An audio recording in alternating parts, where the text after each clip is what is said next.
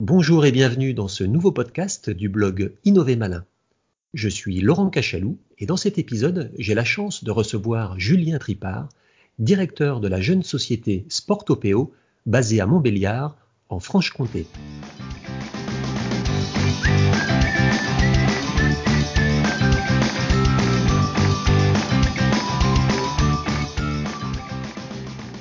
Julien, bonjour. Bonjour Laurent. Alors je suis très heureux de pouvoir t'interroger sur l'aventure incroyable que tu vis depuis la création de cette start-up et je suis sûr que ton expérience inspirera beaucoup de personnes. Il faut préciser qu'en plus de cette société, car tu as plusieurs casquettes, tu continues à travailler parallèlement dans un centre de réadaptation fonctionnelle. Tout d'abord, pourrais-tu nous présenter en quelques mots Sportopéo?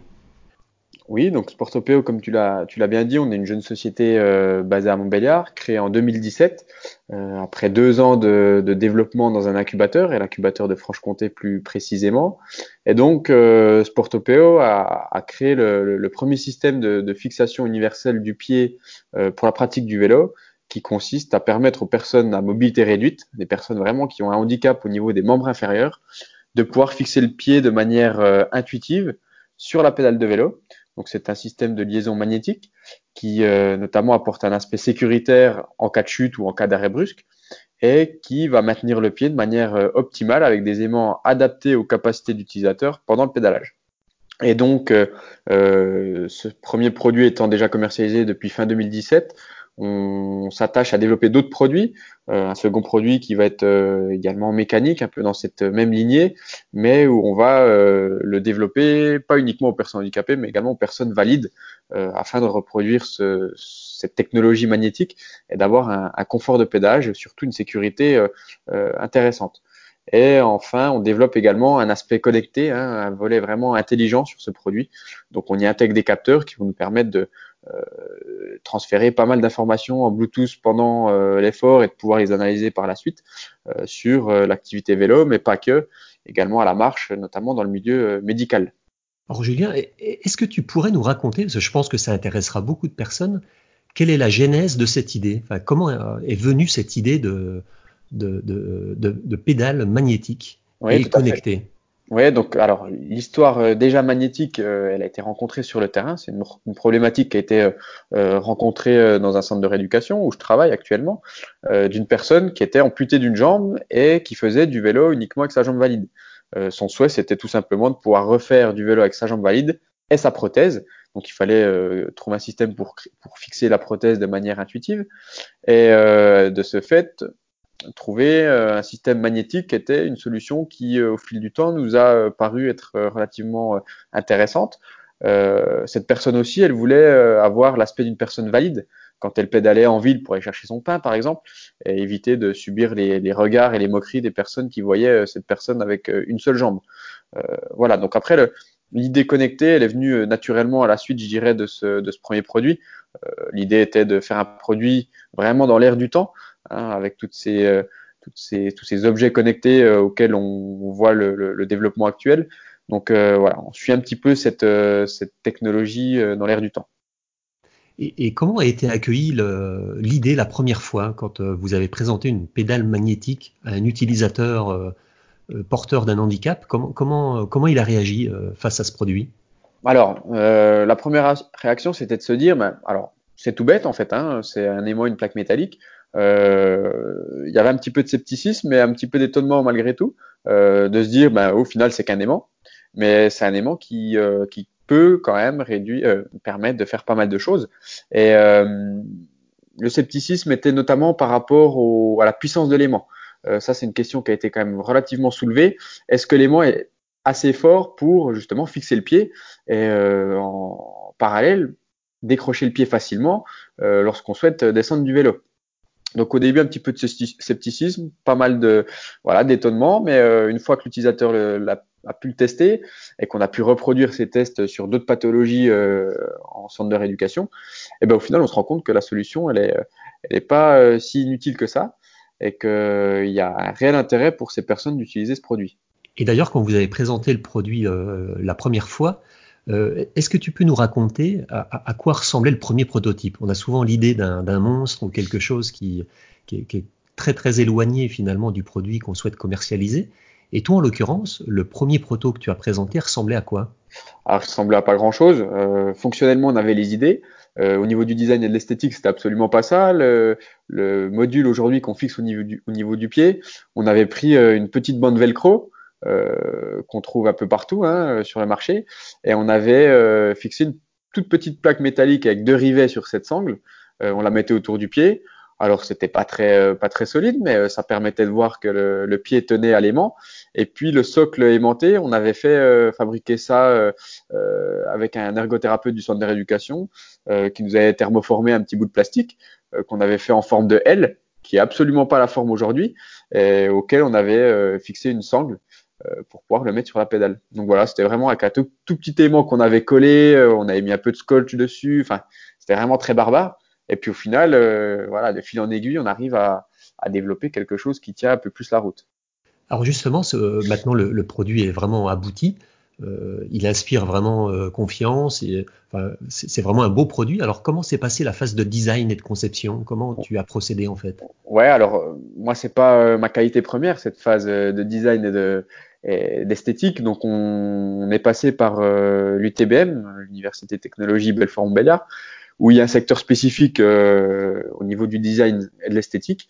Donc, en faisant appel à un groupe d'étudiants euh, qui a bossé sur le projet pendant à peu près quatre mois, euh, ils nous ont sorti un produit qui avait une forme sympa, avec des matériaux aussi euh, bien réfléchis, euh, d'un point de vue fonctionnel, mais également d'un point de vue design, euh, au niveau des couleurs, au niveau de la souplesse du produit. Donc, grâce à ce, à ce groupe d'étudiants, on a pu avoir le premier design du produit, et celui qui est actuel. Et, et, sur ce produit, donc tu m'as expliqué que c'était un produit donc qui était breveté. Et en, réalité, qu'est-ce que vous avez breveté sur ce système de pédale magnétique Ouais, donc c'est un produit qui a été breveté depuis euh, 2016. Euh, donc on avait déjà bien anticipé euh, cette protection euh, industrielle. Donc euh, au niveau des, actes inventifs, c'est surtout le fait de pouvoir fixer sur un aimant circulaire un, module qui est transportable partout. Donc ça, c'était euh, le gros euh, acte inventif. Euh, la forme de l'aimant, justement, jouait. Un aimant rectangulaire, c'était un peu différent au niveau, au niveau inventivité. donc, il y a trois actes inventifs, mais celui dont il faut retenir majoritairement, c'est celui-là. Et, et le, le, produit final, donc, euh, qui est maintenant très abouti, mm -hmm. est-ce que il est comme tu l'avais imaginé au départ, en réalité? Pas spécialement, non. Euh, alors, au début, c'est vrai qu'on partait plutôt sur les, formes euh, basiques, euh, avec ce fameux L qu'on avait imaginé avec une butée, euh, mais au final, euh, on se rendait compte que c'était pas la solution la plus simple, euh, en tout cas en termes d'installation, puisqu'il faut bien prendre en compte que ce produit est destiné à des personnes qui ont un handicap et qui, dans la plupart des cas, sont déjà bien embêtées pour installer ce, ce genre de soucis, de, de, de produits, pardon. Et euh, donc non, au niveau du design, ça, ça ressemble absolument pas à, à ce que j'avais imaginé. Et euh, on continue malgré tout, euh, on a continué sur ces derniers mois à le développer euh, davantage, notamment euh, au niveau des sangles, où là on a des sangles qui sont vraiment définies, des sangles brodées avec euh, un fil bleu turquoise qui donne un, cachet un peu un peu sympa au, au, produit. Donc on, on cesse jamais d'améliorer le produit et puis d'être à l'affût de, quelconque nouveauté qui pourrait encore l'améliorer. Et dans le, cadre du développement, est-ce que tu pourrais nous, expliquer comment euh, l'utilisateur a été intégré dans le déroulement du projet? Est-ce que vous l'avez écouté au début et vous lui avez présenté le produit à la fin?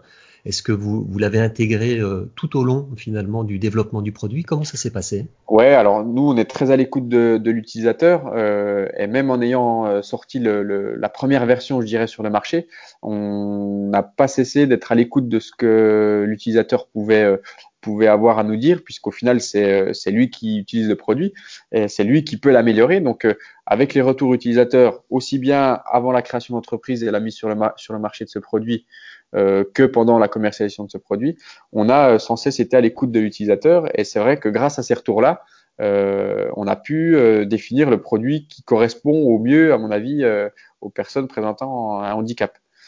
Donc voilà, c'est vraiment sur toute la, la durée du projet, avant et après commercialisation, euh, qu'on qu est à l'écoute de, des retours. Alors on sait que quand on développe un, un produit innovant, euh, bon, on sait tous que c'est pas un long fleuve tranquille, il y a des hauts et des bas. Et, toi, de ton côté, quel a été le, pire cauchemar lors du développement de ce produit? Est-ce que tu as une anecdote à nous raconter? Le pire cauchemar, euh, c'est, ouais, je sais pas si ça a été un cauchemar, c'est une belle aventure. C'est vrai que ça nous fait quand même euh, euh réveiller quelquefois en plein milieu de la nuit. Euh, alors, c'est peut-être euh, le choix des aimants. voilà, on teste 10 patients avec des pathologies différentes. Euh, il y a euh, ces aimants qui sont parfaitement adaptés pour eux. Et puis le 11e, 12e, 13e, ça va pas aller du tout. Donc là, c'est vrai que c'était quand même très très compliqué. Euh, et surtout que ces aimants-là, il fallait qu'on puisse les fixer par rapport euh, au pas de vis qu'on utilise sur notre euh, sur notre système. Donc là, il y a une recherche qui est assez importante et où j'ai quand même passé pas mal de temps à me, à me triturer les ménages. Ouais. Et inversement, quel est ton plus beau souvenir sur ce projet? Qu'est-ce que tu retiens sur ces premières années de de start-upper, on va dire? Le plus beau souvenir, c'était peut-être la première vente. Euh, c'est le début d'une aventure, hein, en quelque sorte. Et après, euh, je pense que les concours nationaux auxquels j'ai été lauréat euh, et où on a eu euh, les remises de prix à Paris dans des endroits assez sympas, c'est vrai que ça donne une certaine notoriété au projet et ça prouve qu'au final, voilà, ce qu'on a fait par le passé sur les deux, trois, quatre années, eh ben, c'était pas du vent et que notre notre projet, au final, a rien d'intérêt. Euh, et puis les plus belles, les petites victoires, je dirais, du quotidien, c'est d'avoir des messages de, clients qui nous disent que voilà, aujourd'hui, euh, grâce à ce produit-là, ils peuvent refaire du vélo, leur fille peut refaire du vélo parce qu'elle pouvait plus à cause d'un handicap euh, lourd. Donc ça, c'est vraiment des, petites choses qui, sont gratifiantes. Et maintenant, quelles sont les, les prochaines étapes pour Sportopéo bah, les, prochaines étapes, ça va être relativement simple. Pour cette année 2019, il y a la commercialisation de deux nouveaux produits comme j'expliquais en préambule. Le premier, c'est le produit euh, vraiment axé tout public, hein, ce produit mécanique, euh, une pédale magnétique, mais euh, qui sera destiné vraiment à tout le monde, aussi bien pour les personnes qui veulent aller au, travail à vélo et puis avoir une certaine euh, certain confort de pédalage avec une sécurité aussi de pédalage en cas de chute, euh, en utilisant leurs chaussures de, travail. Hein, ils n'ont pas besoin d'avoir de chaussures spécifiques, euh, comme pour les cyclistes utilisant des pédales automatiques. Et puis il y aura ce, produit qui pour nous est le plus gros produit en termes de marché, je pense. C'est donc ce produit connecté auquel on y intègre des capteurs et une application mobile euh, qui là pour le coup va nous permettre de développer ce produit sur euh, vraiment des secteurs ultra variés allant du fitness au milieu médical. Euh, Julie, on arrive à la fin de, de, cette interview. Pour conclure, si tu avais un seul conseil à transmettre à ceux qui veulent se lancer dans l'innovation, quel serait ce conseil? Ouais, alors le conseil déjà, c'est que malgré ce qu'on peut entendre dire en France, il faut pas avoir peur de se lancer parce que on a quand même pas mal d'aides qui nous sont euh, allouées. Je pense à BPI France, par exemple, qui, malgré tout, donne un sérieux coup de main euh, pour, euh, pour faire avancer le projet, débloquer des fonds auxquels on ne pensait pas avoir. ne pas hésiter à, voilà, élargir son réseau, à ouvrir la porte et à échanger avec euh, avec euh, pas mal de monde parce que si on se renferme sur soi-même, qu'on pense qu'on a la meilleure idée du monde, ça marchera jamais. Euh, donc voilà, le réseau, se lancer, ne pas avoir peur d'entreprendre parce qu'aujourd'hui en France, il y a quand même pas mal de choses qui nous permettent de, de créer une société et une start-up en particulier. Eh bien, écoute, Julien, merci pour tous ces conseils et merci d'avoir raconté, nous avoir raconté ton parcours d'inventeur. J'espère que vous avez pris des notes, il y a plein de choses inspirantes et finalement assez simples à mettre en pratique. J'en profite aussi pour vous signaler que vous pouvez euh, retrouver en dessous de ce podcast les coordonnées de Julien et une vidéo de présentation de son projet. Comme ça, si vous voulez acheter euh, des produits ou promouvoir ce projet, il vous sera possible de le faire.